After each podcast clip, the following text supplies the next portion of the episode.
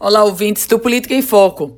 Nesse domingo, os eleitores potiguares vão às urnas. Calma, não todos os eleitores. Alguns. Para ser mais precisa, cerca de 50 mil eleitores. Meus caros ouvintes do Política em Foco, vamos ter eleição suplementar em cinco municípios nesse domingo.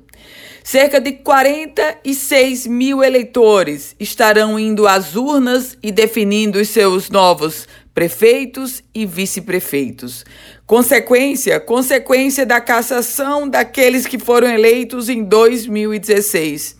E por isso agora, devido a uma determinação do Tribunal Regional Eleitoral, eleição suplementar. Eleição suplementar em João Câmara, em Parazinho, Pedro Avilino, São José do Campestre e Galinhos. Em cada um dos cinco municípios, duas chapas concorrendo ou seja, eleição polarizada. O maior entre esses municípios, o que tem o maior eleitorado, é a cidade de João Câmara, chegando aí a 22.800 eleitores. São José de Campestre, 9.500 eleitores.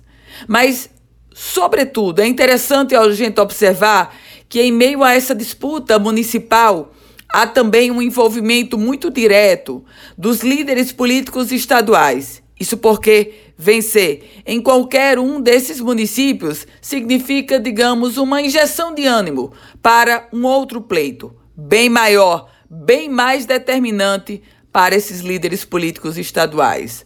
A eleição desse domingo é um aperitivo em meio a uma corrida que já começou e tem prazo de terminar outubro.